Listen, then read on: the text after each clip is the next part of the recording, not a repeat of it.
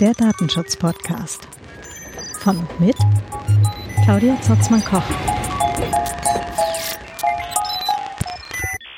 Hallo und herzlich willkommen zum Datenschutz-Podcast. Schön, dass ihr wieder da seid. Es ist Dienstag, der 24. Juli. Es ist zu warm. ähm, ja, und hier geht es eigentlich auch sofort weiter zum Thema E-Voting mit dem Peter Purgathofer von der TU Wien und von papierwahl.at. Viel Spaß! Na dann, wollen wir? Ja. ähm, willkommen zum Datenschutz-Podcast. Heute hier mit Peter Purgathofer. Hi, das bin ich. genau. Äh, erzähl doch mal den Hörern, wer du bist. Ähm, ja, der Name ist schon gefallen. Ich arbeite seit ähm, über 25 Jahren an der Fakultät für Informatik an der TU Wien. Lange Zeit an einem, an einem Institut, das Institut für Gestaltungs- und Wirkungsforschung heißt. Wir hatten Anfang des Jahres eine Reorganisation, nicht die erste, seit ich hier bin. Ähm, jetzt heißt das Institut äh, Visual Computing and Human Centered Technology. Ähm, und dieses Human Centered Technology ist auch ein Verweis darauf, dass die Technik, also die TU Wien, ja als Motto Technik für Menschen hat. Und Human-Centered Technology ähm, ist ein bisschen ein Hinweis darauf, dass man Technik für Menschen nicht nur machen kann, indem man Technik macht, sondern dass man den Menschen in den Mittelpunkt stellen muss. Das klingt eigentlich total sinnvoll. Ja. Das sind ja so Sachen, da kommen Firmen ja auch gelegentlich drauf, so User-Centered ja. äh, Design oder Customer-Centered, äh, was auch immer dann. Ja, immer mehr jetzt. Ne? Das ist gerade groß im Aufwind. Und ähm, wir merken das auch akademisch, dass ähm, die Zahl der Konferenzen und Journals in diesem Bereich tendenziell wächst. Das hat zwei unmittelbare Nebenwirkungen, die zu beobachten sind. Eine davon ist, dass ähm, äh, ethische Fragen, ähm, die gerade, wie soll ich sagen, in der Informatik große Aktualität haben, wenn man so an die letzten großen ähm, demokratischen Bauchlandungen zurückdenkt, ähm, nur als ein Beispiel, äh, äh, gerade bei uns eine große Aufnahme finden, weil dieses Human-Centered Technology oder äh, Human-Computer Interaction eben immer schon ein interdisziplinäres Fach war und sich in gewisser Weise immer schon mit diesen Fragen auseinandergesetzt hat. Und jetzt wird das plötzlich sehr explizit und alle großen ähm, Konferenzen haben jetzt Ethikpanels und sogar die TU überlegt, einen Ethikbeirat einzurichten, der, mhm. den die TU bisher hartnäckig verweigert hat. Das ist die eine Seite und die andere Seite ist, was auch zu beobachten ist, dass Interdisziplinarität an sich vermehrt gefordert wird und nicht nur bei uns im Feld, sondern überall. Also ganz wurscht, wo man jetzt hingeht, würde ich sagen, ist zu merken, dass dieses ähm, Zeitalter der monodisziplinären Löcher, die man sehr tief in hartes Gestein gräbt, um dann unten klein, an kleinen Details zu wursteln, ähm, irgendwie vorbei scheint. Also vorbeizugehen scheint und vermehrt gefordert wird, dass Wissenschaft eben etwas Interdisziplinäres ist, das sich auch mit der Welt und den Problemen der Welt auseinandersetzt. Hm. Ähm, die Probleme der Welt, äh, die, die sehen wir momentan, glaube ich, sehr deutlich. Und da sagtest du ja auch gerade demokratische Bauchlandung. Äh, davon sehen wir momentan auch recht viel außenrum. Äh, unlängst ja jetzt auch die neue Wahl in der Türkei, also Zeitpunkt der Aufnahme gestern. Mhm. ähm, auch mal gespannt, ob das nochmal aufgerollt wird, aber sie wurde ja auch schon anerkannt, äh, mhm. auch von der Opposition, was ich gelesen habe. Ähm, Wahlen sind da ja jetzt auch äh, eigentlich dein Spezialgebiet. Ähm, vielleicht nicht Wahlen im Allgemeinen, aber ich habe es hm, so, es gab vor ein paar Jahren in Österreich ein Experiment. Es wurde ähm, äh, ähm, E-Voting ausprobiert in einer spezifischen Geschmacksrichtung, nämlich in der, wo man sich zu Hause auf dem Computer einen Client installiert und dann zu Hause in den Hausbatschen und mit dem Morgenmantel äh, und der Maus in der Hand seine Stimme abgibt. Ähm, ja, äh, und damals, wie das ähm, hier eingeführt wurde oder sagen wir getestet wurde, ähm, ist wiederum aus einer Human-Centered Perspektive heraus mir recht schnell klar geworden, dass das eigentlich gar nicht geht, dass man ähm, die, dass die elektronische Stimmabgabe eine ganz, ganz schlechte Idee ist und wir werden im Laufe des Gesprächs sicher darauf zu sprechen kommen, warum ich finde, dass ausgerechnet das eine schlechte Idee ist. Viele andere elektronische Dinge sind ja gute Ideen, unterm Strich, ja. Und ähm, wobei es auffällig ist, dass gerade bei der elektronischen Stimmabgabe ähm, es eine relativ breite ähm, Front seitens der, nennen wir es ja mal, der Hackerorganisationen dagegen gibt, ja, weil mhm. es eben ganz spezifische Eigenschaften sind, die der anhaftet, mhm. warum man das sein lassen soll. Und aus dem heraus habe ich damit begonnen, damals in Österreich als einer von äh, einem, einem eigentlich ganz beachtlichen Grüppchen von Gegnern des E-Votings auch aufzutreten, in Diskussionen äh, mich sehr ähm, äh, explizit dagegen auszusprechen und ähm, es wurde dann zwar durchgeführt, aber ultimativ wurde das Wahlergebnis aberkannt, weil der Wahlvorgang nicht den gesetzlichen Vorgaben entspricht. Hm. Wollen wir einmal zu diesem, äh, zu diesem Pilotversuch? Ja. Ähm, also das war ja die ÖH-Wahl, also österreichische Hochschülerschaft. Genau. Äh, für äh, alle, die jetzt aus Deutschland zuhören, äh, quasi Studienvertretung. Genau, genau. Die genau. findet österreichweit statt, mhm. alle zwei Jahre, irgendwann in, in, in Mitte Mai ähm, äh, läuft da ein großes Wahlprozedere ab, wo also Bundesvertretung, die einzelnen Universitätsvertretungen bis hinunter in die Studienrichtungsvertretung ähm, gewählt wird in einem Aufwaschen. Äh, also grundsätzlich ähm, ist das ja mal keine völlig schlechte Sache, eine, eine ÖH zu wählen. Ne? Also prinzipiell ist das gut. Das wollen wir. Oh, ja. ich finde das ganz, ganz wichtig, nicht? Die, die ähm, Vertretung der Studierenden, eine eine organisierte und systematische Vertretung der Studierenden, beispielsweise in Kommissionen, ist für mich unerlässlich. Wobei man jetzt sagen muss, ähm, das ist eine der äh, österreichischen Anomalien. Von der studentischen Mitbestimmung ist in Österreich ein bisschen mehr übrig geblieben als in Deutschland. Also mhm. bei uns sitzen die Studierenden zum Beispiel noch immer in der Studienkommission die ist ähm, drittelparitätisch besetzt, gleich viele Professoren, Professorinnen wie Mittelbau und Studierende. Und ähm, damit haben die Studierenden de facto ein Drittel der Stimmen, wenn es um die Entscheidung um Studienpläne geht. Hm. Und das, ähm, die, das wird auch wahrgenommen bei uns. Und da, die Basis dafür sind die ÖH-Wahlen. Hm. Umso tragischer ist es aber, wenn die Wahlbeteiligung sehr gering ist natürlich. Ne? Hm. Weil das dann immer wieder herangezogen wird, um den Studierenden die Legitimität ihres Vertretungsanspruches abzusprechen. Ne? Hm. Wobei ähm, Österreich ja jetzt also nicht nur die Hauptuni Wien, sondern grundsätzlich österreichische Universitäten ja auch relativ viel ausländische Studierende haben. Also mhm. Alle anderen mhm. Universitäten ja ganz genauso in Deutschland ja auch. Ähm, also gerade die Studienzeit ist ja so eine Sache, wo man eher dann halt auch ins Ausland geht, Erfahrungen sammelt und so weiter. Und gerade diese österreichische Anomalie ist vielen, die jetzt dann von außerhalb hierher kommen, vielleicht nicht klar. Na, dass man sagt, okay, wir haben hier tatsächlich eine Stimme oder eigentlich sogar ein Drittel der Stimmen. Mhm. Aber es geht hier tatsächlich um was, na? weil ähm, jetzt, wie du auch gerade sagtest, äh, deutsche Universitäten oder auch irgendwo anders im Ausland, das halt eben nicht so bedeutend ist. Mhm. Ne? Mhm. Das wäre also, vielleicht ja. interessant, das den Leuten auch ein bisschen klar zu machen, wenn sie sich an einer Uni inskribieren mit übrigens, das gibt's und das wäre interessant, wenn du dich da beteiligen tätest. Ja, ja, ne? ja. Also, also es sitzen auch zum Beispiel noch immer ein Viertel der Kommissionsmitglieder einer Berufungskommission sind Studierende mhm. und die stimmen auch mit und deren Stimmen zählen. Also wenn sich beispielsweise äh, Mittelbau also bei uns äh, Assistenten und Assistentinnen heißen wir uns Mittelbau als, mhm. als ähm, äh, Gruppenbezeichnung. Wenn sich also Mittelbaustudierende und sagen wir ein oder zwei Professoren oder Professorinnen auf ein Backel hauen, wie man bei uns sagt, dann können sie die restlichen Professoren und Professorinnen einfach überstimmen. Mhm. Und ähm, ich glaube, das ist schon ähm, außergewöhnlich. Ja. Gut, also es ging um die Wahl eben dieses Drittels der Stimmen. Also quasi um die österreichische Drittel in der Studienkommission, ein genau. Viertel in Berufungskommissionen, ja. je nachdem. Hm. Ne?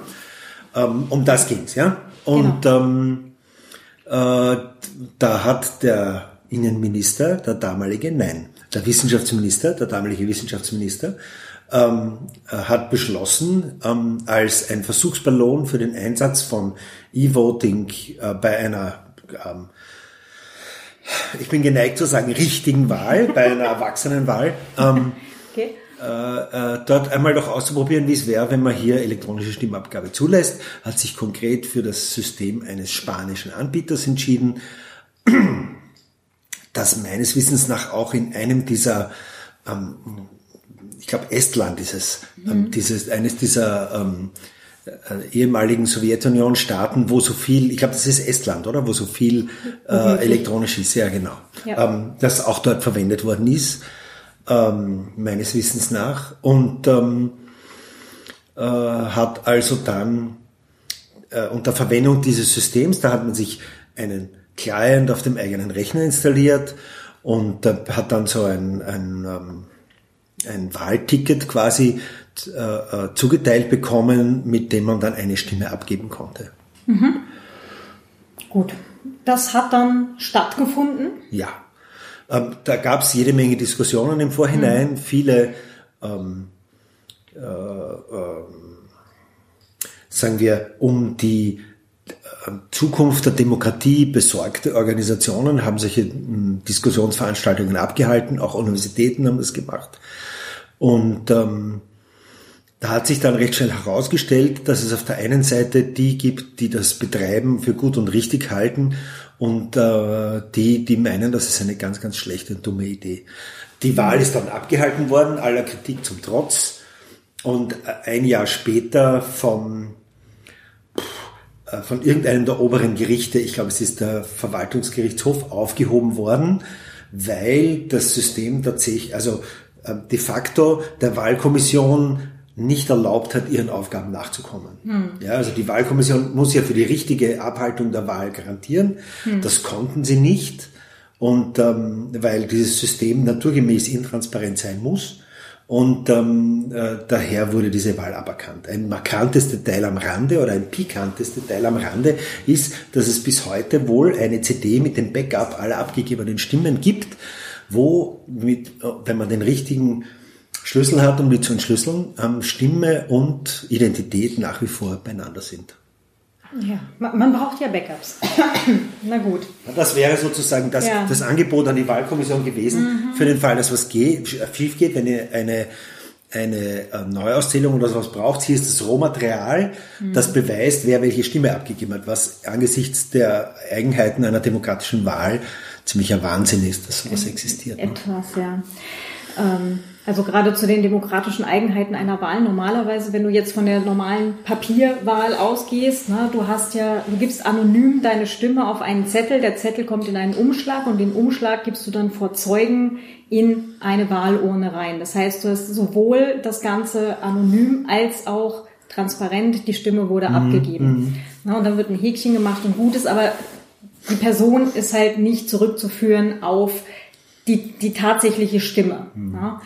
Ähm, Wobei ich vielleicht noch vorwegschicken möchte, dass es extrem wichtig ist zu verstehen, dass die anonyme Stimmabgabe kein Recht, sondern eine Pflicht ist.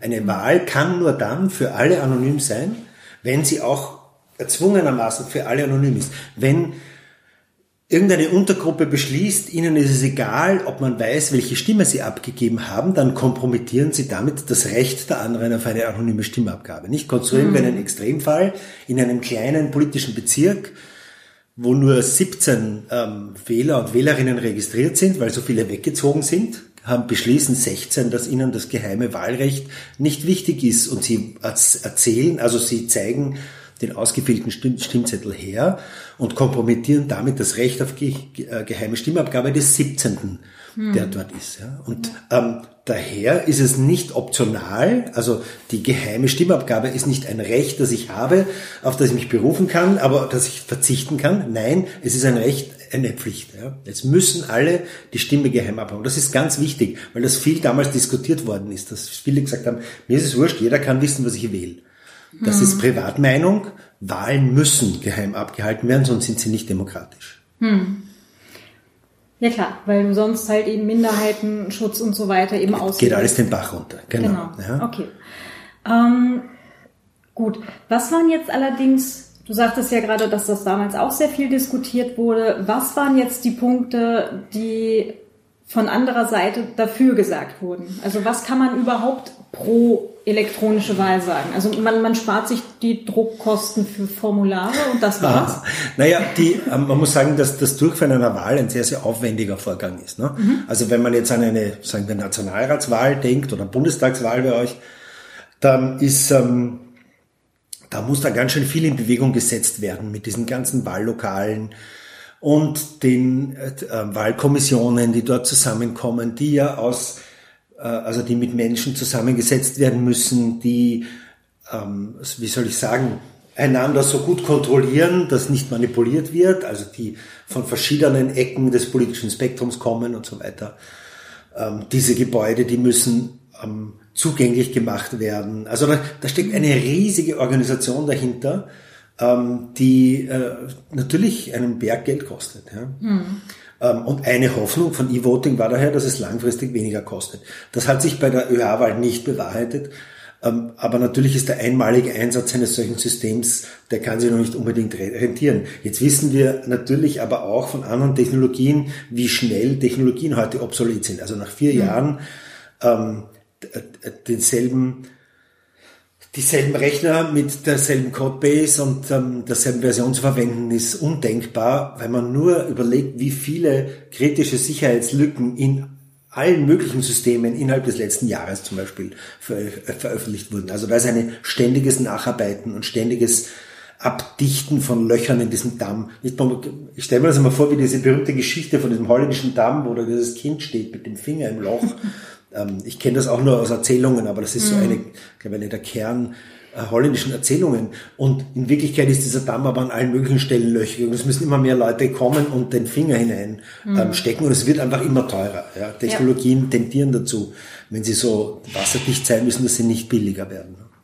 Ja, also, da, sind, da sind ja viele Content-Management-Systeme beziehungsweise Customer Relationship-Management-Systeme in großen Firmen, die jetzt halt noch äh, auf große Kosten von äh, Mitarbeitern diverser äh, Agenturen und sowas halt gewartet werden. Also wenn du halt an so ein, keine Ahnung, Clarify oder was du halt so haben kannst, denkst, das wird ja über Dauer nur teurer und du ja, kriegst den ja, Scheiß ja, nie wieder aus dem Unternehmen raus. Das ist ja das Schlimme. Also das war eine Hoffnung, dass es billiger ist. Da, da kann man mehr spekulieren als sonst was. Ich glaube auf lange Sicht, es ist nicht billiger, es kostet mehr. Ähm, ein zweiter, und das ist etwas, was man immer wieder hört, war, es erhöht die Wahlbeteiligung. Ähm, also wenn man, wie vorhin beschrieben, mit den Hausbatschen und dem Morgenmantel zu Hause sitzt und seine Stimme abgibt, heute vielleicht zeitgemäß mit dem Smartphone, ähm, dann äh, war so die Vermutung, würden das mehr Menschen machen, als den mühsamen, beschwerlichen Weg ins nächste Wahllokal ähm, auf sich zu nehmen und dort die sich vielleicht anstellen zu mhm. müssen und all diese Dinge. Ne? Ähm, ich ich habe das immer für ein Scheinargument gehalten, weil ich finde, ähm, dass das, wenn man darüber nachdenkt, ist das das, worauf wir unsere demokratische Mitbestimmung im Wesentlichen heutzutage reduziert haben. Nicht wir gehen einmal alle vier Jahre äh, oder alle fünf Jahre oder welchem Intervall auch immer, in dieses Wahllokal und geben unsere Stimme ab und hoffen dann, dass wir richtig getippt haben. Ja, ein bisschen wie im Lotto, ähm, dass wir ja. diese Stimme jemandem gegeben haben, A, ähm, die es ins, ins, äh, äh, in die Vertretung überhaupt schaffen, die die Hürde überspringen, ja, mhm. und B, die das, was wir uns erhoffen, dort auch tatsächlich vertreten. Ne? Mhm. Da haben wir, also ich, ich bin jetzt schon ein etwas älteres Semester, ne? ich habe da schon manche Enttäuschungen erlebt, kann ich schon sagen, ne? in, in, in alle möglichen Richtungen. Ja?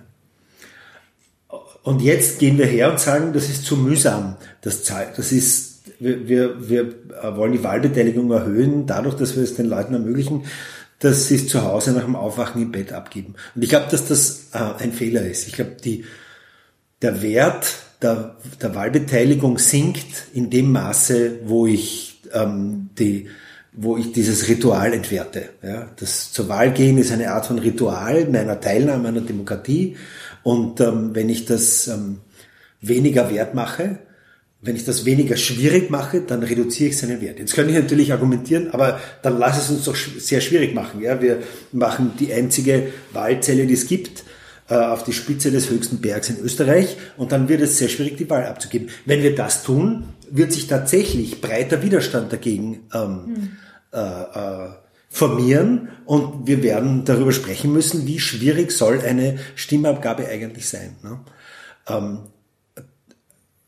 also insofern sage ich, ähm, ist dieser, dieses Wahllokal, das ja einigermaßen in meiner Umgebung ist, äh, ein Kompromiss in der, in der Schwierigkeit dessen, hm. ähm, wie es geht. Nicht, es gibt keinen großen Widerstand dagegen, dass ich zum Wahllokal gehen muss. Ähm, und die Interpretation aller Nichtwähler als es ist mir zu viel Arbeit, zum Wahllokal zu gehen, das finde ich ist falsch. Nicht? Hm. Es gibt viele Gründe, nicht zu wählen. Und yeah. das ist nicht die Beschwerlichkeit des Wegs zum nächsten Wahllokal. Und vielleicht muss ich dort Stiegen hinaufgehen oder irgendwas nicht. Hm.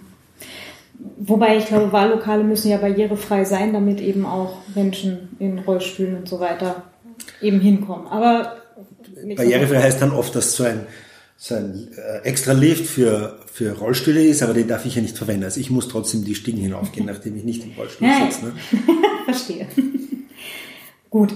Äh, gab es noch irgendwelche Pro-Argumente?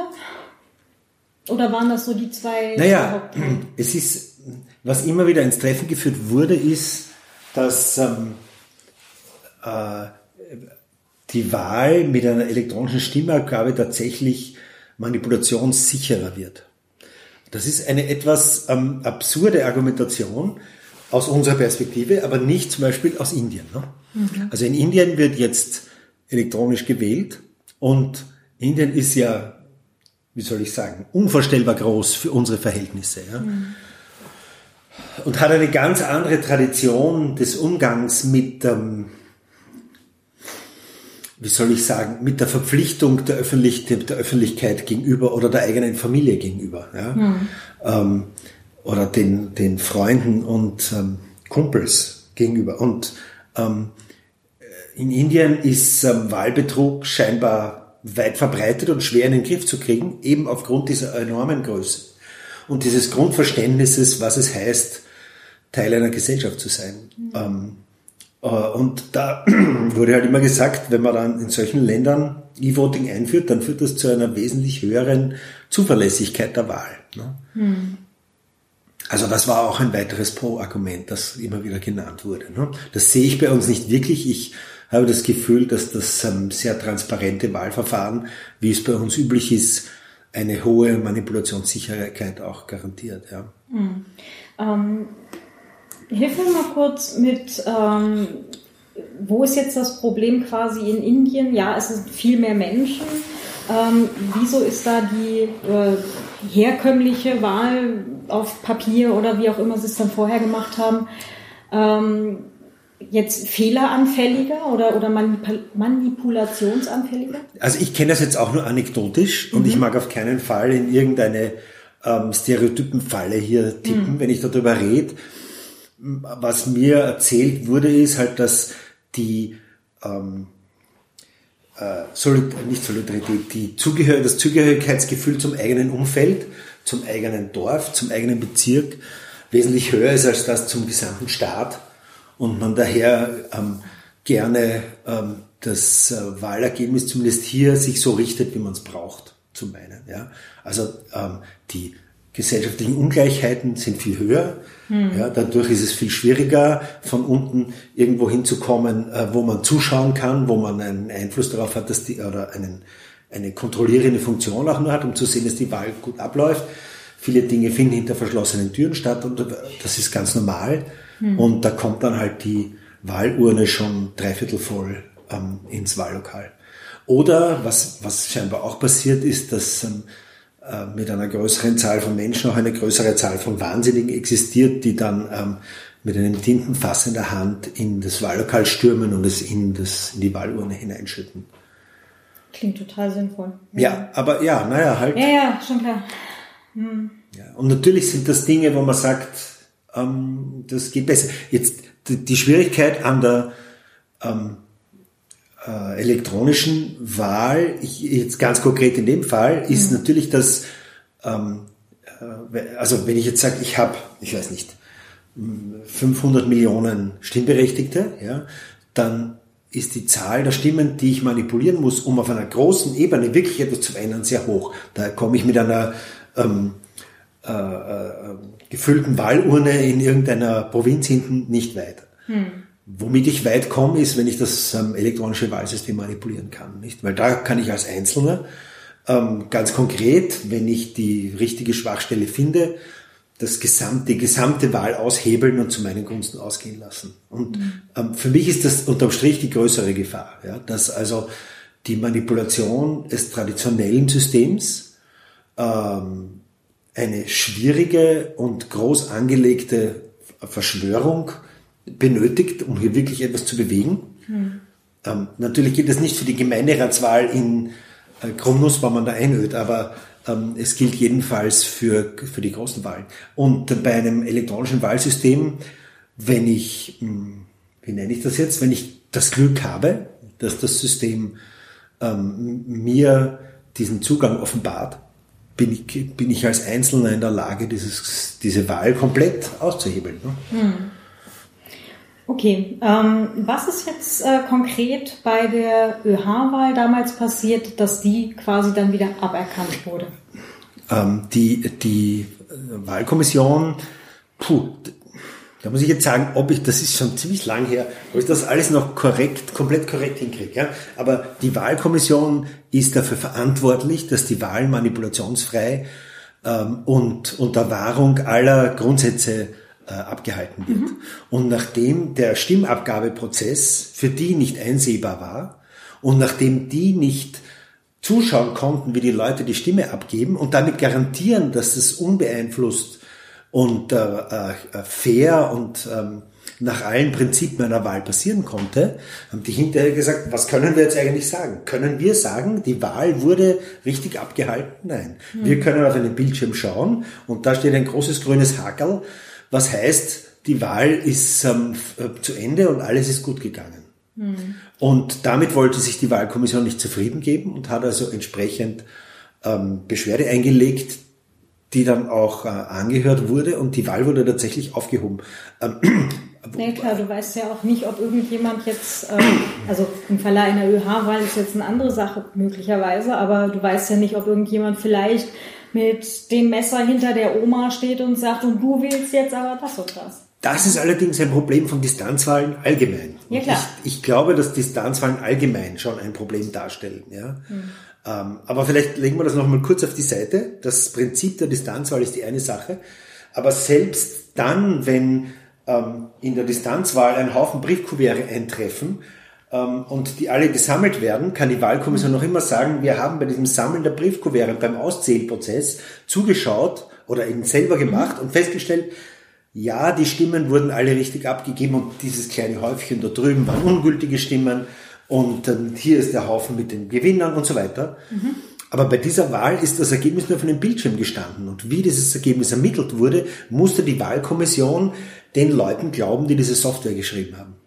Und da hat die Wahlkommission gesagt, das tun wir nicht. Wir wissen nicht, ob wir denen wirklich glauben können. Okay, das heißt also Closed Source System, also nichts mit Open Source und mal reingucken, wie die Algorithmen funktionieren oder die Auszählung, sondern halt äh, die große Blackbox, wo Dollar Menschen von zu Hause im Morgenmantel ihre Stimme reingeklickt haben und am Ende fiel ein grünes Häkchen raus. Mhm.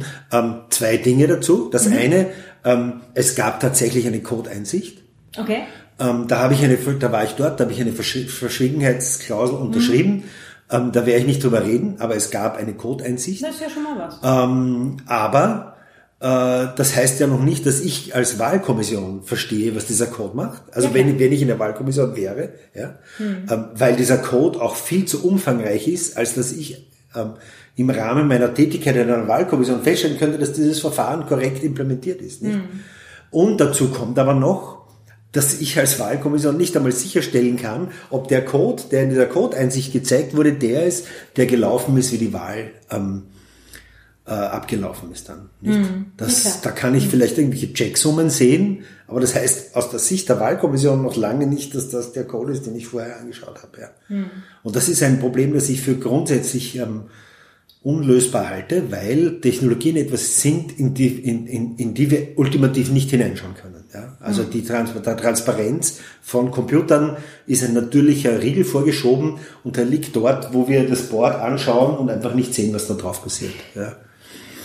Mhm. Können kleine Lämpchen blinken, aber das war's dann. Genau, surd leise und Ja. Genau. Ja. Ähm, gut, aber selbst Advocatus Diaboli, selbst wenn du sagst, äh, okay, wir haben jetzt ähm, eine Anzahl von fachkundigen Menschen, ähm, die sich A, sowohl eben mit den verwendeten Computern und dann halt auch mit der entsprechenden Software auskennen, die eben Code-Einsicht hatten, die das beurteilen können, vielleicht sogar eben beim laufenden Vorgang gucken, äh, okay, ist es dieselbe Software, also dass man es tatsächlich währenddessen irgendwie vergleichen könnte. Aber wie denn? Wie soll denn das gehen? Das ist genau der Schritt, der mich mhm. zweifeln lässt. Wie soll ich denn ähm, zweifelsfrei feststellen können, dass auf einer Maschine, die beliebige Ebenen von Manipulation erfahren haben könnte, dass dort der Code drauf läuft, hm. den ich eingespielt und kompiliert habe? Hm. Antwort nicht. Ja, weil die, der Transparenz von Maschinen ein gewisser Riegel vorgeschoben ist. Ja. Hm. Wir können Maschinen nur ähm, durch ein Terminalfenster. Und das, der Begriff Fenster ist ja sehr gut, weil da können wir nicht durch. Ja. Es ist kein mhm. Fenster, das ich aufmachen kann und hineinklettern. Ja. Ich kann nicht einen Kopfhörer anstecken und dem Code zuhören und dann sagen, das ist er. Ähm, sondern ich kann das nur sehen durch eine Ausgabe, die von genau demselben Gerät kommt. Und daher ist es für mich ähm, prinzipiell anzuzweifeln. Also es mhm. ist nicht feststellbar. Jetzt kann ich natürlich immer weitere ähm, Sicherungen konstruieren, die ähm, garantieren sollen, dass das tatsächlich der Code ist. Und zu jeder dieser Sicherung kann sich wer anderer dann einen, eine Umgehung einfallen lassen, mhm. ähm, die dafür sorgt, dass es so ausschaut, als wäre es so und als wäre es so gut gesichert. Unterm Strich ist es das aber nicht.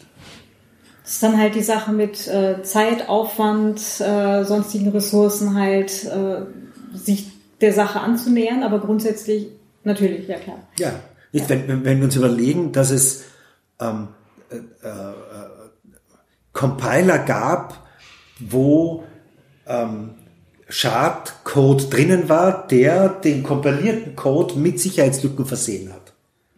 Ja? Was kann ich dann noch sagen? Jetzt ja, ja, habe ich, ich habe den Source Code und ich trage ihn händisch hin und ich tippe ihn ab, damit ja nichts dazwischen kommt. Und dann lasse ich ihn kompilieren und laufen und dann hat der Compiler eine Sicherheitslücke eingebaut, die ähm, die anonyme Stimmabgabe kompromittiert. Mhm. Und das ist meiner meiner Ansicht nach ist das nicht zu ist dieses Problem nicht zu lösen. Also das ist mein mein eines, ich habe noch ich habe zwei, mein eines grundsätzliches ähm, äh, Misstrauen gegen die elektronische Wahl, mhm. ja, dass das Verfahren für mich zu wichtig ist in einer Demokratie, zu zentral. Mhm. Es ist der Single Point of Failure einer Demokratie ist die Wahl. Ja. mehrfach, mehrfach gesehen, ja. Genau. Ja. Und ähm, daher ist es mir das nicht wert. Warum soll ich da irgendwelche blöden Technologien draufwerfen, mhm. ähm, um zweifelhafte Nutzen zu haben? Weil ich glaube nicht, dass es billiger wird. Ich glaube nicht, dass es ein Incentive ist, um Leute zum Wählen zu kriegen. By the way, kleiner Ausflug. Wenn man die Kosten für ein E-Voting-System hernimmt, durch die Zahl der Wählerinnen und Wähler dividiert und jedem dieses Geld gibt, wenn er wählen kommt, ähm, glaube ich, dass man die Wahlbeteiligung effektiver erhöht, als wenn man die Betreiberkosten für das E-Voting-System in ein E-Voting-System steckt. Hm. Aber das ist ein, das ist mehr so eine kleine rhetorische Spitze und keine, kein sachliches Argument. Ne? Okay. Gut, das heißt, ähm, was du ja auch gerade gesagt hast, das ganze E-Voting-System hat diverse Stellen, an denen was schiefgehen kann. Mhm. Na, also mal abgesehen von, von der grundsätzlichen Zweifelhaftigkeit, weil es halt entweder transparent ist oder anonym.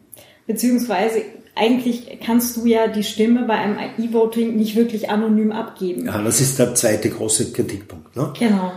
Weil du musst dich ja erstmal selber irgendwie authentifizieren für diesen Token oder was auch immer du dann bekommen hast, dass du stimmberechtigt bist.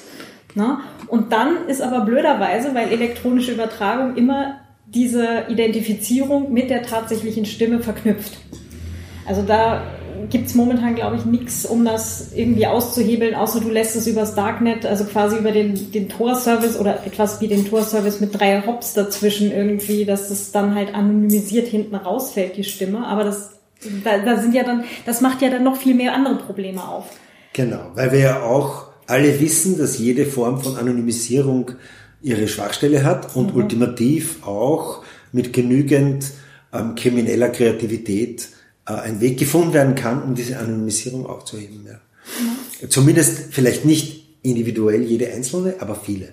Und ähm, für mich ist aber der entscheidende Punkt hier gar nicht, dass wir technisch vielleicht irgendwann einen Weg finden, der diese anonyme Stimmabgabe garantiert, wo ich ein prinzipielles Problem sehe. Aber nehmen wir an, wir lösen das, dann ist das eigentliche Problem das, dass ich als Mensch nicht nachvollziehen kann, dass ich meine Stimme anonym abgegeben habe. Und ein Wahlsystem, wo ich meine Stimme nicht anonym abgebe, schaut für mich 100% identisch aus wie ein Wahlsystem, bei dem ich meine Stimme anonym abgebe.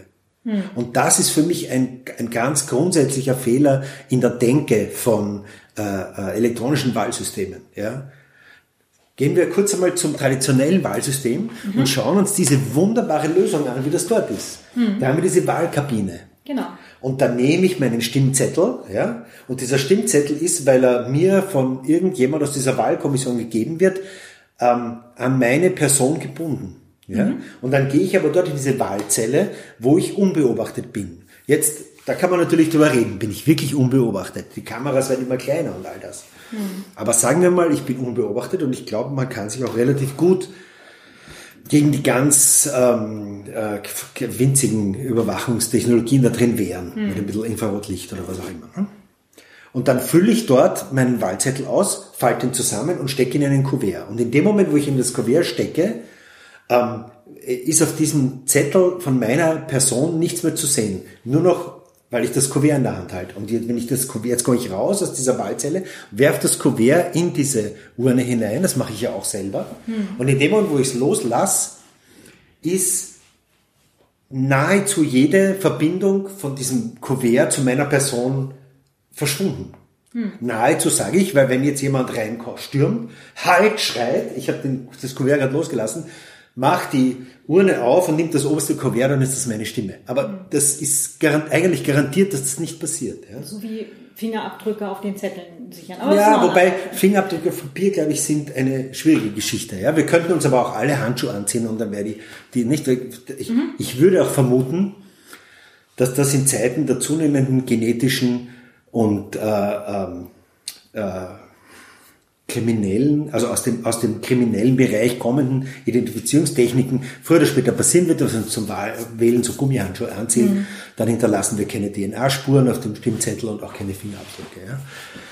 Also Kuvert das Problem lässt sich ganz leicht lösen. Ne? Hm? Kuvert nicht anlecken. Ja, na, das soll man nicht, das steckt man ja rein. Aber das ist, ein, das ist eine Geschichte, die man ganz leicht lösen kann. Ne? Mhm. So, und, und aber das Schöne an diesem Verfahren ist jetzt, um das auf das zurückzukommen, ich kann verstehen, dass meine Identität von meinem Wählerwillen getrennt wurde und dass der Wählerwille jetzt existiert, losgelöst von meiner Identität. Mhm. Und ich halte das für einen der zentralen Punkte der geheimen Stimmabgabe, dass ich weiß, dass meine Stimme zählt, aber nicht zu mir zurückführbar ist. Mhm.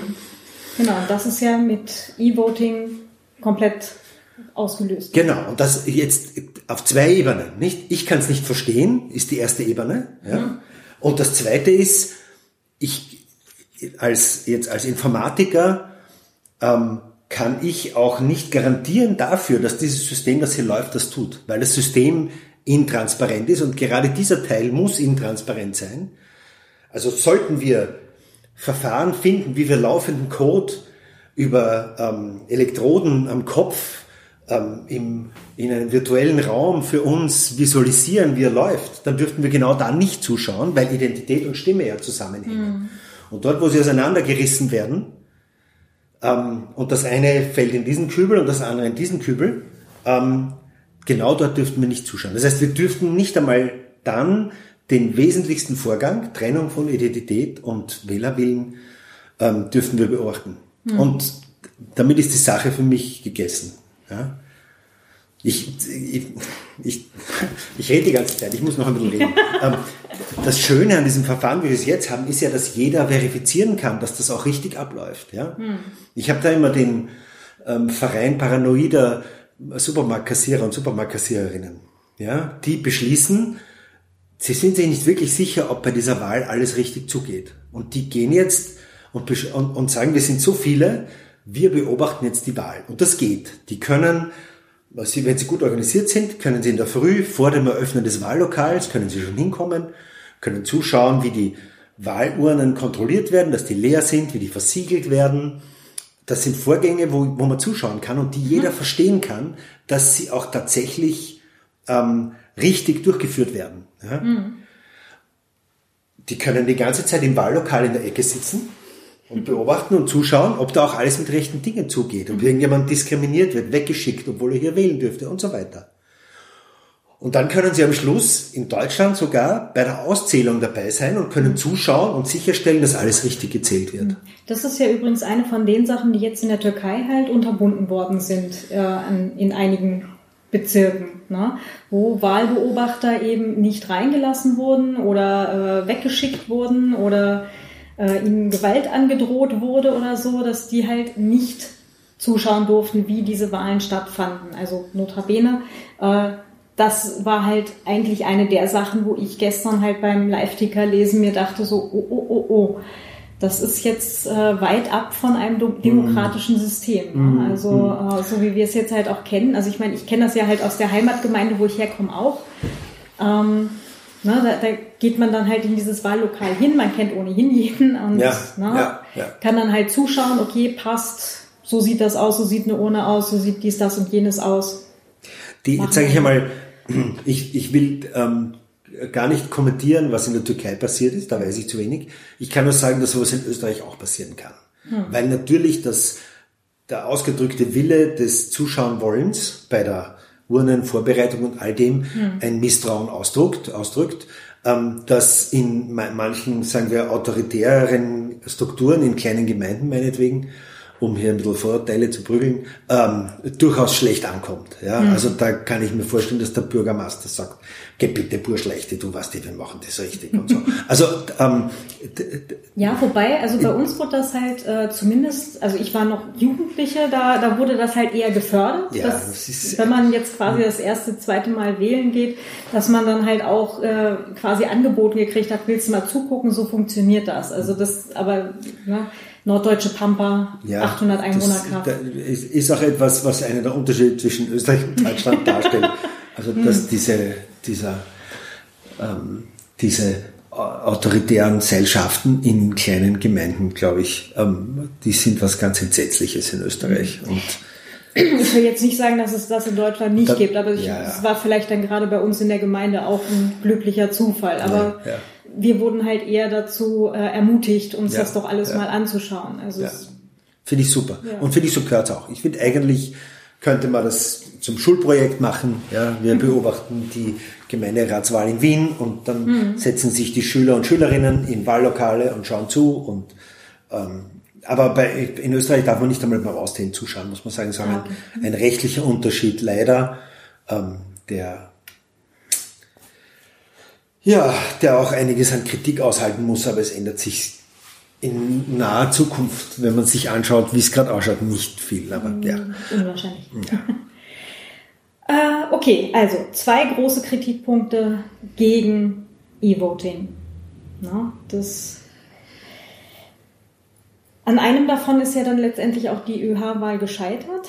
Ähm, und genau dieser Punkt hat dann offenbar auch gereicht, dass es dann halt für, wie du sagtest, die großen Wahlen äh, wieder über den Haufen geworfen ja. wurde. Vielleicht muss man jetzt auch ganz kurz zwischendurch einschieben, dass die Wahl zwar ähm, äh, aufgehoben wurde, aber pragmatisch trotzdem gegolten hat, hm. weil die ÖH-Wahlen eben alle zwei Jahre stattfindet und wenn man nach einem Jahr feststellt, eine Wahl war ungültig, ähm, dann gilt sie trotzdem. Hm. Ja, also ein, ein Paradoxon der der Rechtspragmatik, sage ich einmal. ja, das, ähm, ähm, ja, ähm, die, die, die Tatsache, dass das auch dazu, ich meine, da gibt es noch viele kleine Details, die ähm, so ein bisschen unappetitlich sind. So wurde zum Beispiel äh, also immer versprochen, dass es nach der Wahl eine kritische Evaluierung der Wahl geben wird.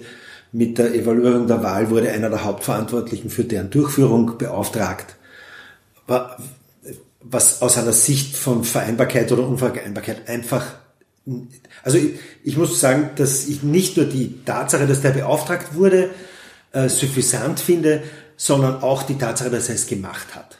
Also wenn ich etwas mache und dann werde ich damit beauftragt, das kritisch zu evaluieren, dann sage ich, Entschuldigung, bitte lass das jemand anderen machen, weil ich kann meine eigene Arbeit nicht kritisch evaluieren. Ja? Und das ja. ist, das aber für mich, das ist eigentlich schon für mich ein Zeichen, dass da äh, jemand am Werke ist, der nicht, ähm, äh, äh also der unredlich arbeitet. Ja. Da, da hapert es ganz dringend an äh, Grundprinzipien einfach. Absolut. Also wenn man solche Grundprinzipien verletzt, ist für mich ein schlechtes Zeichen. Ja. Ja. Der ist jetzt Professor in einem fernen Land und ähm, ja, ist Gott sei Dank bei uns, hat nichts mehr zu reden ist bei okay. uns. Ja. Ähm, äh, weitere Details, schmutzige Details, die wir noch wissen sollten. Ähm, ja, also eine Geschichte, die diese Wahl ja ausgezeichnet hat, war, dass es nicht eine ist, wo die großen Wahlmaschinen im Wahllokal stehen und die Wählerinnen und Wähler kommen hin und geben ihre Stimme dort ab, sondern man installiert sich eine Software zu Hause. Ja. Mhm.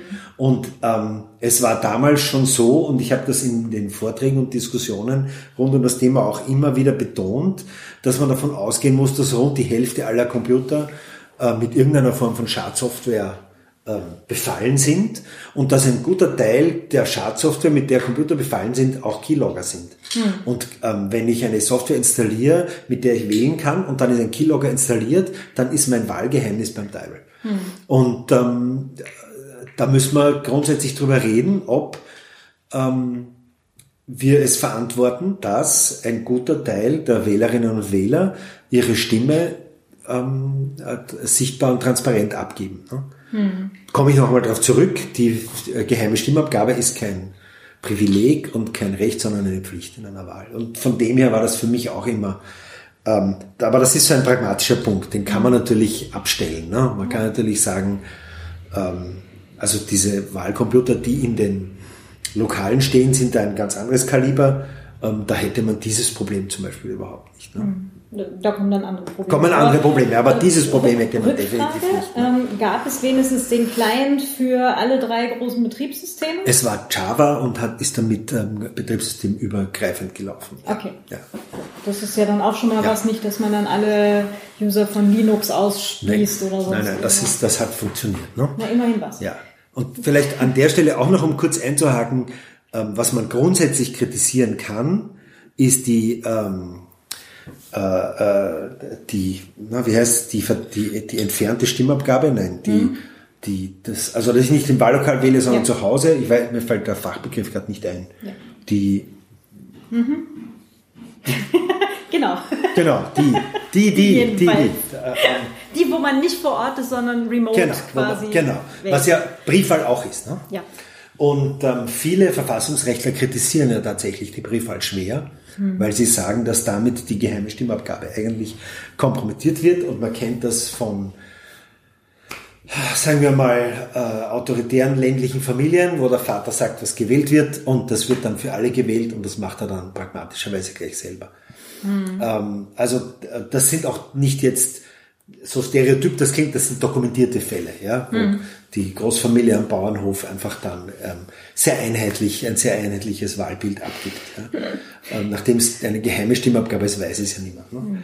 Also ähm, ich, ich würde also das, die, die Distanzwahl, jetzt habe ich die Distanzwahl, prinzipiell kritisieren. Ich glaube, dass Distanzwahl ähm, vielleicht nicht ganz auf der Ebene von äh, E-Voting, aber doch eigentlich etwas ist, über das wir grundsätzlich noch einmal diskutieren sollten. Ich glaube, das ist keine gute Idee. Fälle in England, wo, wo, wo hunderte Menschen gewählt haben, von denen man nachher festgestellt hat, dass sie schon lang tot sind. Ne? Weil sie Okay, im ja. Wählerregister. Ja, klar. Aber ich finde es jetzt grundsätzlich nicht so schlecht, weil ich kann per Briefwahl jetzt äh, zumindest halt in Deutschland nach wie vor wählen. Also ich mache das auch gerne und regelmäßig. Ähm, alternativ könnte ich natürlich halt zur Botschaft hingehen und dann vor Ort bei der Botschaft wählen. Aber da ist natürlich bei der Größe der deutschen Botschaft hier in Wien, äh, wenn dann alle Deutschen, die hier in Wien wohnen, dann zur Botschaft pilgern, dann steht man wahrscheinlich mal vier Stunden an. Aber wenn das halt die einzige Möglichkeit wäre, würde ich wahrscheinlich auch das tun. Ja, Also, ja, genau. Also ich glaube, da muss man über alternative Modelle einfach mal diskutieren und Ja. drüber nachdenken, ähm, ob man dieses nicht in, in Österreich ist, hat sich das in den letzten paar Wahlen so langsam eingeschliffen, dass es so ein Grundrecht ist von allen, per Distanzwahl zu wählen. Man kann also jetzt auch ohne jede Begründung ein, die, diese Wahlunterlagen haben. Es gab Wahlen, wo man nach Wahlschluss erst das einwerfen musste, was absurd ist. Ja, also ist der, nicht die Wahlen sind ja immer am Sonntag mhm. und solange das bis Mittwoch angekommen ist, hat's gegolten. Ähm, da wurde also der Poststempel nicht kontrolliert. Das heißt, mhm. man konnte Sonntagabend abwarten, wie die Wahl ausgegangen ist und dann strategisch seine Stimme abgeben. Also das sind mhm. Distanzwahlen sind für mich unsaubere mhm. Geschichten, die noch geschärft gehören. Was, was sind die Randbedingungen dafür, dass ich Distanz wählen kann? Und ähm, wie kann ich garantieren, dass eine Stimmabgabe tatsächlich ähm, hm. äh, unbeeinflusst passiert? Ne? Hm. Distanzwahlen sind zum Beispiel auch Entschuldigung, Distanzwahlen sind auch dann ähm, ganz super, wenn ich meine Stimme verkaufen möchte. Ne?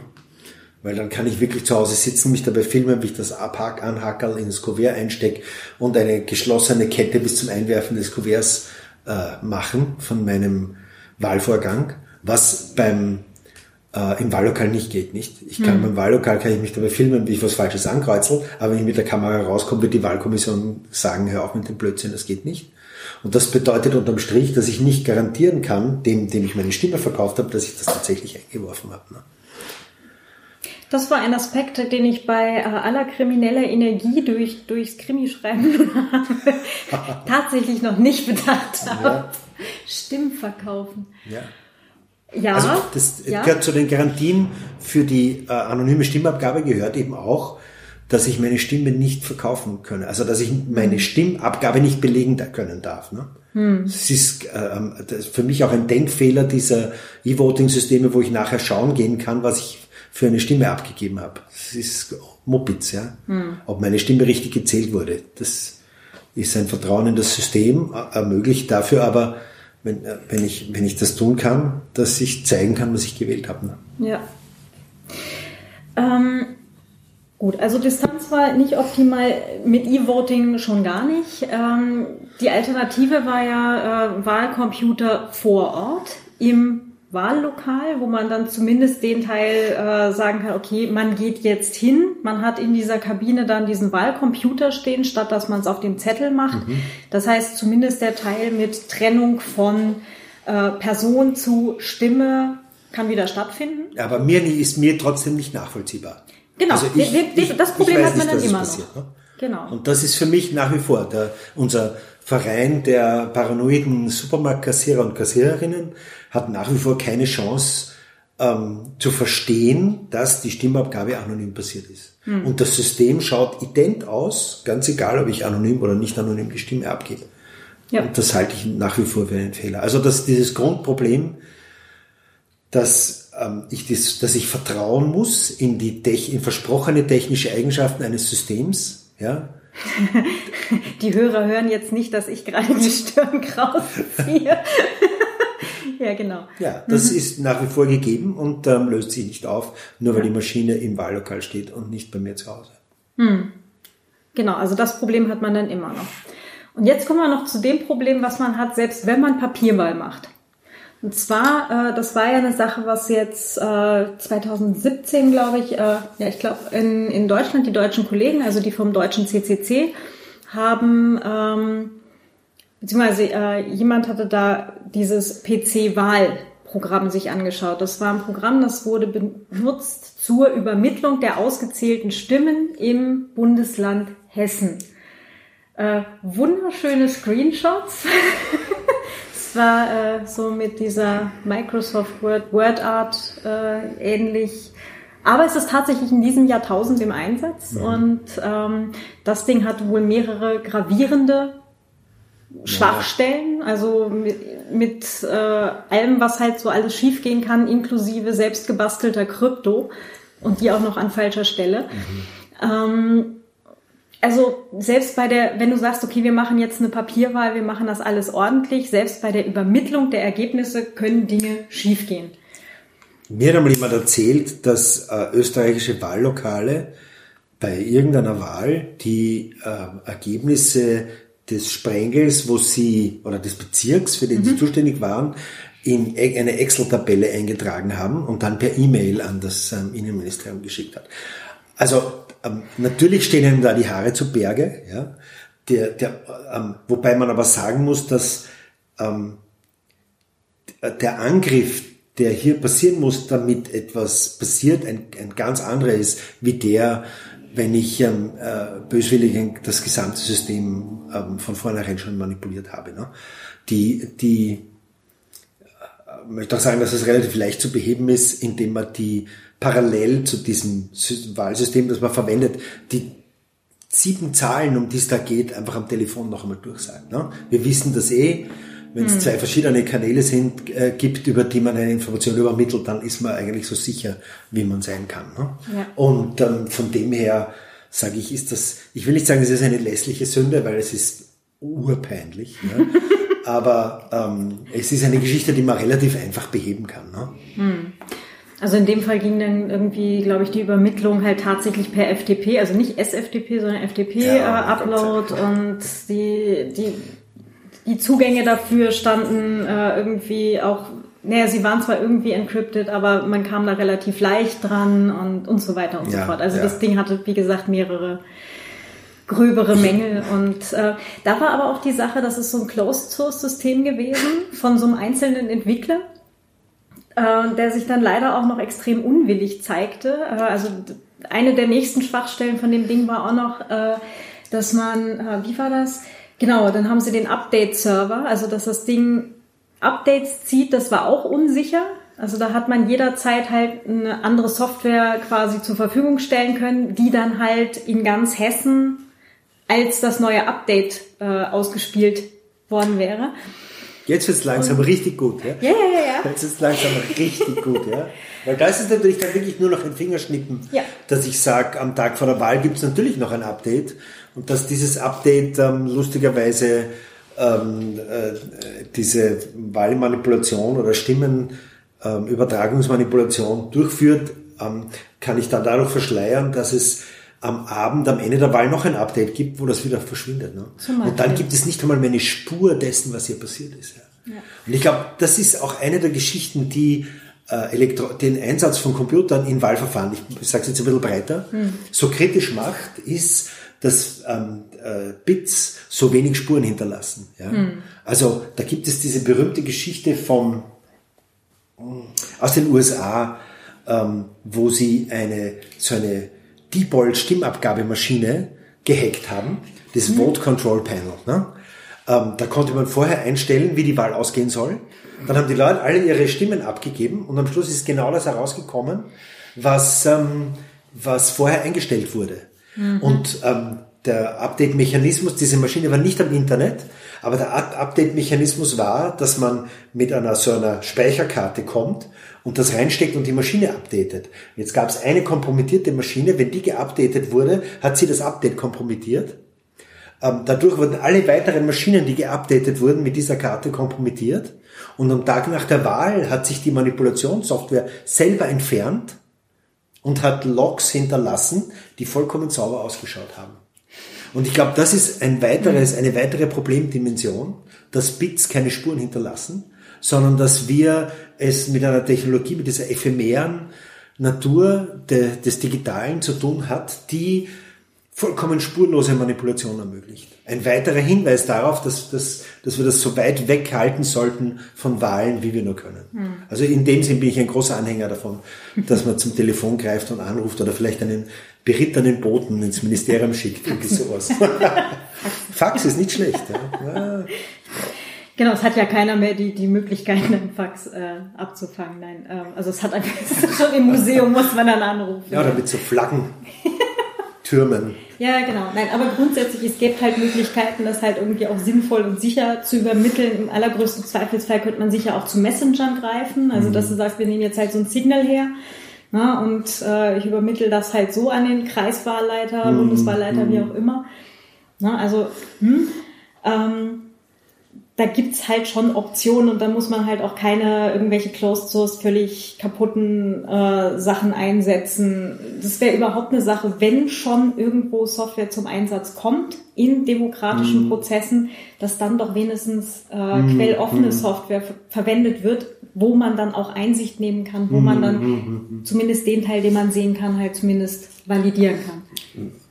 ich will mich jetzt nicht unbeliebt machen meinen Hörerinnen und Hörern, aber ähm, ich glaube, wir haben jetzt auch schon genug Beispiele dafür erlebt, dass Open Source Software über Jahre hinweg schreckliche Sicherheitsschwachstellen mit sich herumgetragen hat. Ja. Also ähm, ich, ich, ich stimme deiner Aussage, wenn schon Software, dann Open Source, vollkommen zu. Ich würde trotzdem, so wie bei der bei der, ähm, beim Datenschutz sagen, so wie man sagt, so Datenminimierung, speicher so wenig, äh, wie du brauchst, also wie wirklich sein muss, würde ich hier sagen, so wenig Software, wie wirklich notwendig ist. Ja. ja. Und alles andere ist softwarelos, weil hm. diese Technologie, ich meine, wenn uns das letzte Jahr und die Security-Probleme des letzten Jahres etwas gezeigt haben, dann ist es das, dass mit wachsender Komplexität der Technologie ähm, die Security-Probleme immer undurchschaubarer und immer schwieriger werden. Und ich glaube, wir haben Dinge vor uns, ähm, die, wo uns noch nicht einmal ausreichend gruselt davor. Ja. Hm. Da, da, da stimme ich dir total zu. Also das wird alles noch ganz, ganz schrecklich werden. Ähm, eins wollte ich gerade noch sagen, verflixt. Oh, entschuldige. Kein Ding. Das zu viel. Das ist total in Ordnung, du kennst dich ja aus. ähm, komme ich gerade tatsächlich nicht drauf wollte ich denn noch? Hm. Gedanke ist gerade weg. Hm. Dann sage ich noch ganz was anderes. Mhm. Ähm, ich glaube nämlich in Wirklichkeit, dass ja, jetzt sag. Jetzt sag. Da war das Anstellen. Gesicht. Das, das Problem, nämlich, äh, was du jetzt gerade auch äh, angesprochen hattest, wo, wo ich jetzt gerade drauf kam, dasselbe Problem hast du ja mit, dass eben äh, Bits keine Spuren hinterlassen. Ja, genau das ist eines der Hauptprobleme, mal abgesehen von allen anderen die Probleme, die die Dinger mit sich bringen, von sowas wie Staatstrojanern, Bundestrojanern. Wenn die Dinger Absolut, einmal ja. auf irgendeinem Gerät sind oder auch auf mehreren, gräbst du dir die komplette Beweiskraft von mhm, irgendwas genau. darauf ja. ab. Ja, das heißt, es ist vollkommen Hupe, was auf diesen Geräten dann gefunden wird. Es kann von jedem darauf ja, hinterlassen worden sein. Genau. Aber das ist halt auch wieder ein Problem, quasi auch in einem demokratischen Prozess oder in einem Rechtsstaat, dass du einfach keinerlei Beweislast mehr für ja. irgendwas hast. Ja. Und das Kraft. ist dann auch wieder, ja. genau, Beweiskraft dafür hast. Und dann hast du eben auch für die für eine demokratische Wahl, die dann halt auch keine genau. Beweiskraft mehr Ganz hat. Ganz genau. Und ähm, das führt auch prompt dazu, also es gibt bis heute ähm, äh, Menschen in den USA, die die zweite Wahl, no, das war George W. Bush war vor Obama, war das mhm. George W. Bush? Der Jüngere. Ja, ja genau. Ja, Die zweite Wahl von Bush gegen Kelly anzweifeln, weil Wahlmaschinen zum Einsatz gekommen sind, elektronische, ähm, der, wo der, der Chef oder technische Leiter der Firma ähm, ein republikanisches Parteimitglied war. Und weil es keinen Paper Trail und nichts gibt, also weil, weil es keine Möglichkeit gibt zu überprüfen, ob diese Stimmabgabe hier korrekt abgelaufen ist, ähm, entstehen dann Verschwörungstheorien aller mhm. Art, die behaupten, dass diese Wahl nicht korrekt abgelaufen ist. Ne? Hm. Ähm, wenn die Stimmen mal da sind und wenn der Prozess transparent genug war, ja, ähm, dann sind diese Verschwörungstheorien, wie soll ich sagen, die verpuffen mehr oder weniger ins Leere. Ne? Hm. Wenn der Prozess intransparent ist und wir uns auf, darauf verlassen müssen, dass irgendein Stück Technologie schon das macht, was draufsteht, dann ist ist das ein idealer Nährboden dafür, dass Leute kommen können und sagen, ähm, dass da wurde geschummelt, gelogen. Dann gab es auch noch einen Softwareingenieur, der aufgetaucht ist, der gesagt hat, ich habe in der Firma gearbeitet und man hat mir aufgetragen, die Wahl zu manipulieren und alles.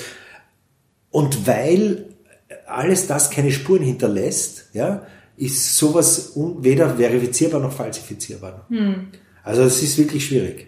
Und deswegen eigentlich für einen demokratischen Prozess in Strukturen, wie, ja. wie wir hier leben, halt absolut ja. indiskutabel. Also zumindest für die Wahl. Ne? Ja, ja. Und, und jetzt kommen wir noch zu einem anderen Punkt, der mir auch sehr am Herzen liegt, nämlich, dass ich ja diese ganze Idee, dass wir die Wahl elektronisch machen müssen, für einen grundsätzlichen Denkfehler halte. Hm. Also ähm, das ist irgendwie so, wie wenn Textverarbeitungen so ausschauen würden wie Schreibmaschinen. Ja, bevor wir Computer hatten, das wissen viele, also das erinnern sich viele Hörerinnen und Hörer vielleicht jetzt nicht, gab es Geräte, mit denen wir geschrieben haben und das waren Schreibmaschinen. Und mit diesen Schreibmaschinen, da war es zum Beispiel so, dass wenn man einen Fehler gemacht hat, dann war es ein ziemlicher Aufwand, diesen Fehler wieder in Ordnung zu bringen. Daher hat man sehr konzentriert gearbeitet und Irgendwann gab es dann welche, die hatten schon eine Backspace-Taste, Das ist dann weiß überdruckt, genau. Ja, ja. Also ganz irre Dinge. Aber prinzipiell, wenn man draufgekommen ist, oh, den Satz will ich anders formulieren, hieß es die Seite neu schreiben. Mhm. Man hat Arbeiten sehr oft geschrieben, sage ich mal. Ne?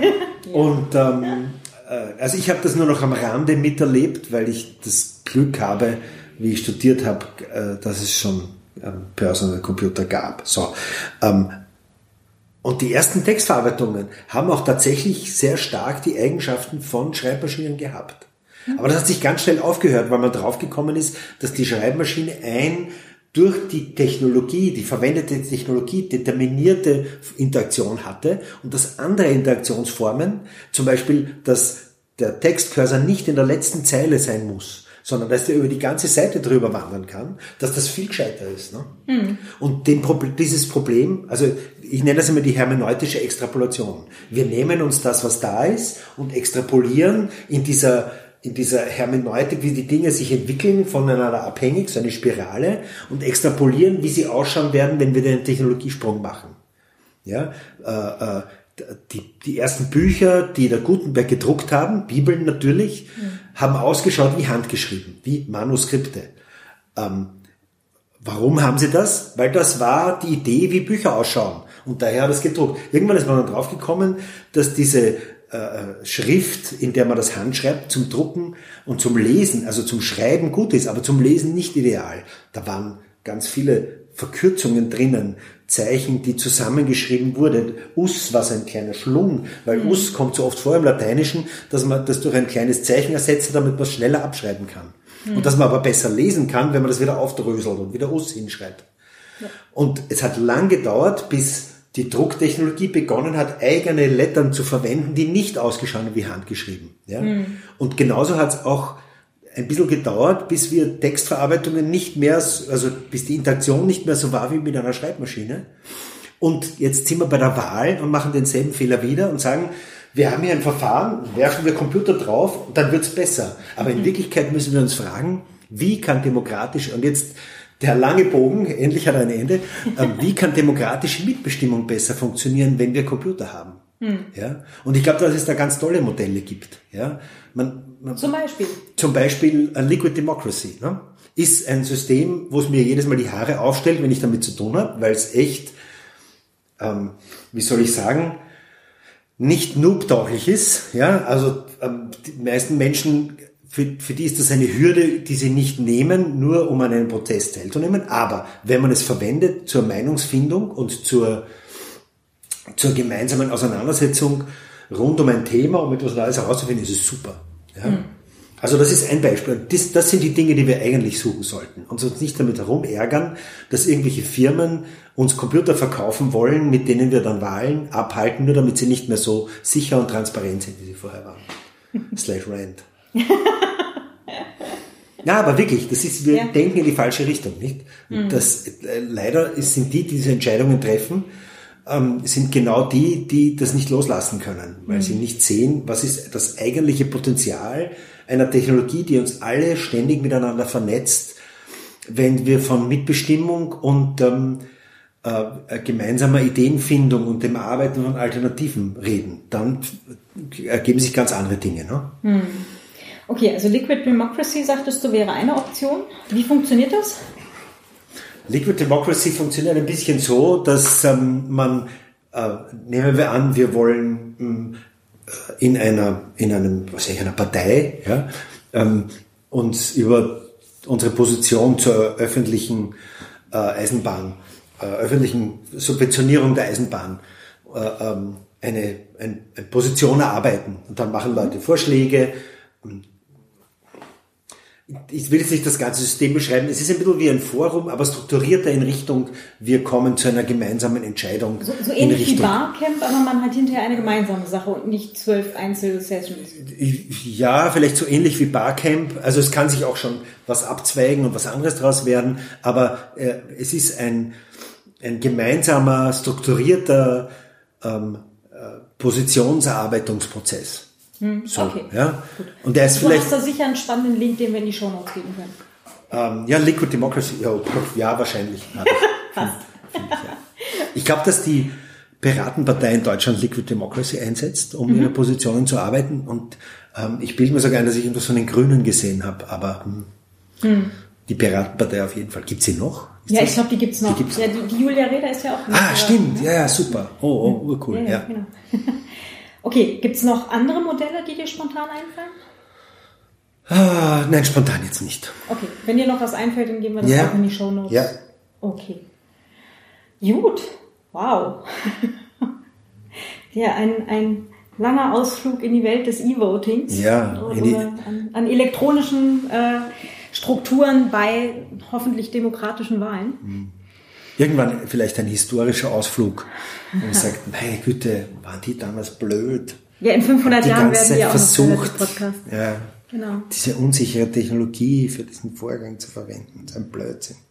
Naja, aber wenn man überlegt, woher wir gekommen sind, ne? also hier so römisches Reich und so weiter, wo sie entweder Scherben in Urnen oder halt äh, per Pedis quasi äh, einzelne Leute, die die Seite des Saals wechselten und so. Ja. Also von daher sind wir schon relativ weit wir gekommen. eh, ja. Na, ähm, das ist gar nicht so schlecht. Also mal gucken, was dann halt als nächstes kommt. ja. Ja, äh, hast du noch irgendwas, was die Hörerinnen und Hörer ganz dringend wissen sollten? Deine Website zum Beispiel. Ja, die ist nicht so wichtig. Vielleicht, vielleicht ähm, ich habe einen Twitter-Account, das ist das einzige Stück Social Media, das ich mir gönne. Na, ich, hoffe, wir was nicht, ich hoffe, wir sehen dich demnächst vielleicht dann auf Mastodon oder so. Ähm, vielleicht. Es ist, es ist schwierig, sowas zu ändern. Und Verstehe. irgendwie ist die Schwerkraft halt stärker. Es fällt mir da anders runter, ja. Ähm, äh, ich habe einen Twitter-Account, der heißt Peter Pur, der aber eigentlich, ähm, wie soll ich sagen, so eine halb private Geschichte ist. Also es ist definitiv kein, kein mit der TU in irgendeiner Art und Weise äh, verbundener Account. Wobei du hast neulich deinen dein, äh, Award gepostet. Oh ja. hab ich gesehen. Ah ja, genau. naja, naja, wie gesagt, so halb privat. Nicht ich, ich äh, ähm, poste sicher immer wieder Dinge, die einen inhaltlichen Bezug zu meiner Arbeit haben, aber ähm, ich betrachte ihn nicht als einen mit meiner beruflichen Funktion hier verbundenen Account. Ja, genau. Das heißt, da können dich die Leute finden. Genau. Super, alles klar. Dann, Oh, ich habe auch einen Podcast, aber der ist gerade irgendwie dormant. Der schläft gerade. Der heißt Peter Purgathofer spricht mit. ach, gucke. zwei, zwei Seasons aufgenommen. In Season 1 habe ich mit ähm, Menschen aus dem Bereich Informatik und Gesellschaft gesprochen, unter anderem mit der Konstanze Kurz Ach, gucke. und, dem, ähm, und ähm, ein paar äh, lokalen Champs, die diese Themen äh, besetzen. Und ich glaube, es waren so 14 Folgen oder so, vielleicht 16. Und dann habe ich eine Season 2, wo ich, weil das mein, mein anderer inhaltlicher Schwerpunkt ist über Design, äh, in der Informatik habe ich eine zweite Season, das waren glaube ich auch so 14 Gespräche ähm, gemacht. Okay, dann weiß ich, was ich demnächst binge höre, wenn ich... Ich habe dasselbe Gerät verwendet, um aufzunehmen, nur bin ich blöderweise oft in Kaffeehäusern gesessen, darum ist die Aufnahmequalität vielleicht nicht so hallig wie hier bei uns jetzt, aber äh, sagen wir stör, störbeha- störberauschter. Nein. Habe ich aber auch Folgen von. Also Ja, äh, jetzt ja. für Datenschutz-Podcast noch nicht, aber ich habe hier den Vienna Writers Podcast auch und äh, da haben wir auch oft in Kaffeehäusern gesessen. Hm. Ähm, und wir hatten einmal wirklich das Pech einer Geburtstagsfeier am Nebentisch. Ja, ja. Ja, Ich habe naja. ein Gespräch gehabt, da haben sie die Kaffeemaschine währenddessen geserviciert.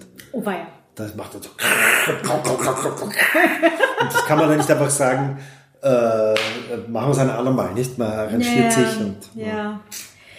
Naja, na gut. Ja. Das heißt, äh, da geben wir die Links natürlich auch alle gerne direkt findbar in die Shownotes. Und Danke, danke. ganz herzlichen Dank, dass du dir Zeit genommen hast. Ja, bitte, es war super nett. Sachen wieder mal durchzukauen im Kopf auch. Ich befürchte, wir werden ohnehin noch viel äh, Möglichkeit haben, das nochmal in Naturam auch zu tun. Ja, ich fürchte auch nicht, die, die, das, was unsere Regierung momentan macht, ist ja eigentlich zu einem guten Teil die Dinge, gegen die wir uns jetzt zehn Jahre lang gewehrt haben, einfach im Schnellverfahren zu beschließen und durchzuführen. Ähm, zum Beispiel den Bundestrojaner, zu dem wir ja als TU Informatik jedes Mal eine sehr ausführliche und sich um ähnliche Dinge kreisende Stellungnahme mhm. abgegeben haben, möchte ich uns ein bisschen selber auf die Schulter klopfen. Sehr gut, haben das, wir auch. Ja, aber weil das, wie soll ich sagen, für eine TU-Informatik gar nicht selbstverständlich ist, mhm. dass sie sich zu diesen Dingen zu, zu Wort meldet. Und da haben wir eine lange Tradition in Wien, dass wir die, die Goschen aufmachen und Sehr gut, weitermachen. melden. Ja. Alles klar. Jawohl. Es fängt gerade zu stinken an. Eigenlob stinkt. riecht hier im ah. Gott sei Dank seid froh, dass es keinen Gehör, äh, Geruchspodcast gibt. Ah. Noch nicht, wer weiß, was als technisches alles ja. kommt. alles klar, dann ganz lieben Dank. Ich danke. Bis demnächst. Ciao. Ciao. Ja, das war's auch schon wieder für heute. ähm, ihr könnt mir Feedback schicken via Twitter an @datenputz oder auch per Mail an feedback at datenschutz-podcast.net oder gern auch als Kommentar zur Folge auf datenschutz-podcast.net. ah, und nicht zu vergessen, den Datenschutz-Podcast gibt es natürlich auch auf Mastodon. Das ist at datenschutzpodcast at chaos.social. Ähm, wenn ihr mich und den Datenschutz-Podcast unterstützen möchtet, könnt ihr das natürlich auch gerne tun. Äh, der Datenschutz-Podcast ist auf Steady vertreten. Das findet ihr unter steadyhq.com slash Datenschutzpodcast, also SteadyHQ. Und ich freue mich natürlich auch über Auphonic-Stunden oder LibraPay oder was auch immer ihr gerne hättet. Äh, also viele Möglichkeiten gibt es, äh, mich und den Datenschutz-Podcast zu unterstützen. Und äh, alle Möglichkeiten findet ihr unter datenschutz-podcast.net slash spenden. Ja, dann ja, hoffen wir alle mal auf die nächsten Wahlen. ja, lassen wir das mal so stehen. Und äh, ja, beim nächsten Mal geht es dann weiter zum Thema Pen-Testing, also Penetration Tests für äh, ja, kleinere und größere Systeme. Freue mich auch schon unglaublich drauf. Ich sag ganz herzlichen Dank fürs Zuhören. Lasst euch nicht zu warm werden. Und ja, bis zum nächsten Mal. Eure Claudia. Ciao.